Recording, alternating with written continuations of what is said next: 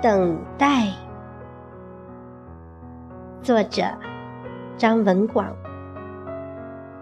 朗诵：响铃。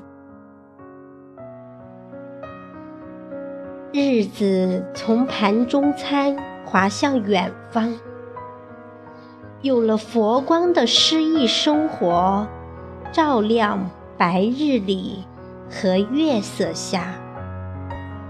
每一次等待，都像守株待兔般荒唐。庄稼汉的双手为粮食，就是粮食开光。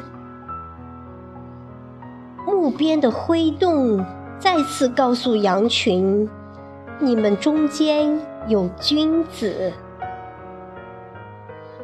把祖传捏泥人的手艺改进，就会把没有父母的一尊佛从泥土中造就出来。